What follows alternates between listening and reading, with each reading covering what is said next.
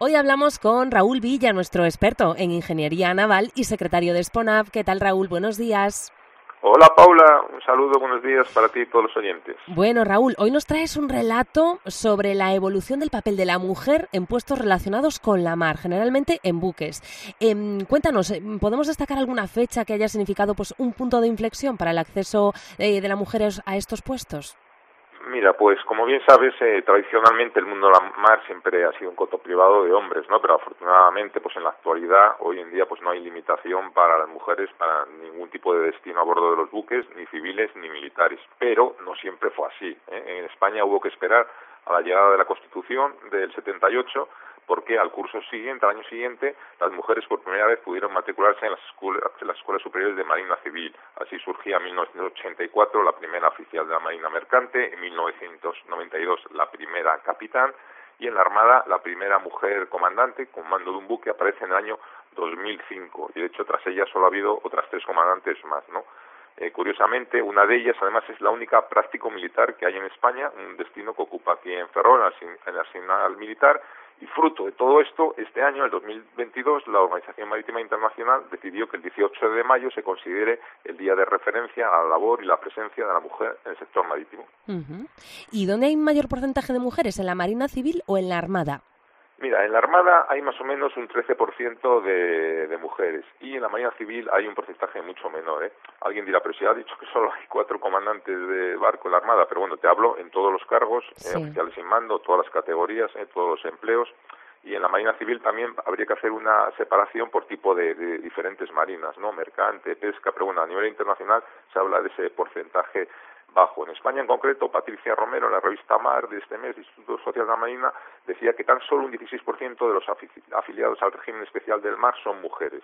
¿vale? De hecho, hay un plan con unas acciones concretas eh, para, por parte del Ministerio de Agricultura y Pesca y Alimentación para mejorar las condiciones laborales de, de la mujer en las profesiones marítimo-pesqueras y de hecho en concreto en Galicia la Junta presentó junto a la Fundación de Pesca y Marisque un estudio pionero de integración de la perspectiva de género en prevención de riesgos a bordo de buques pesqueros para las mujeres.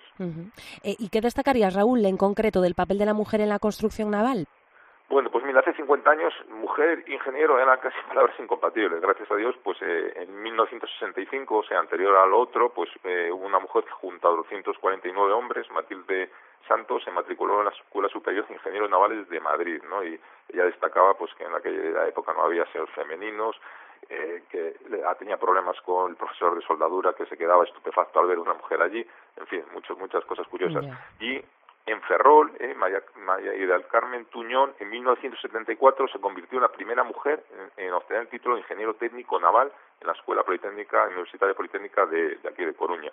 Y nada más finalizar sus estudios empezó a trabajar además en el astillero Fene, el Dastano, el famoso astillero, y ahí hizo toda su carrera profesional durante 40 años más o menos, por ejemplo, en cuanto a mujeres la construcción naval en la Armada, aquí pues prácticamente un 10% así pueden ser ingenieros.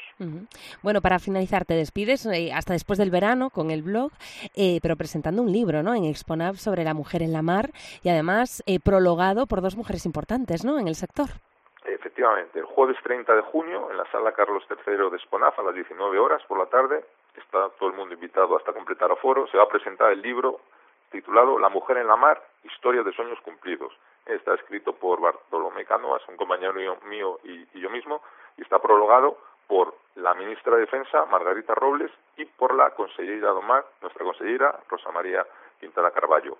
Entonces ahí el lector puede encontrar dos periodos en ese libro bien diferenciados. Una parte que se remonta a la época del siglo XV, que es muy interesante, pues, pues ya se puede comprobar que en aquellas épocas ya hubo mujeres que hicieron historia, y hay una segunda parte en la cual se ofrece el testimonio directo de otras que nos han contado sus historias. ¿eh? Precisamente yo creo que es la parte más interesante del libro. Hemos hecho muchas entrevistas personales ¿no? y hemos visto las situaciones de muchas personas y muchas mujeres en concreto, por supuesto, de, de esta época. Además, indicar que el libro se ha publicado bajo una editorial de nombre marinero, Vita. Eh, Vita es el elemento que amarran los cabos en el barco, parecido al Noray o al Volardo en el, en el muelle.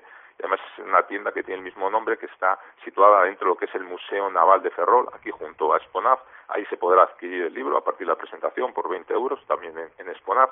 Y además, eh, eh, la tienda del Museo Naval de Ferrol tiene una página web donde también se puede adquirir el libro por ahí, buscando ahí en Google tienda del Museo Naval Ferrol. Saldrá Vita y se puede coger ahí. Y bueno, indicar que también se va a presentar el libro en Galicia en otros dos sitios, de momento, el 13 de julio a las 19 horas en el Salón de Actos de Autoridad Portuaria de Coruña y el 15 de julio, viernes, a las 20 horas en la sala multiusos del Concello de Viveiro. Todos invitados allí también. Perfecto, bueno, deseando sumergirnos en sus páginas. Así que nada, Raúl Villa, como siempre, muchísimas gracias por habernos atendido. Te mando un abrazo. Igualmente, un saludo para todos.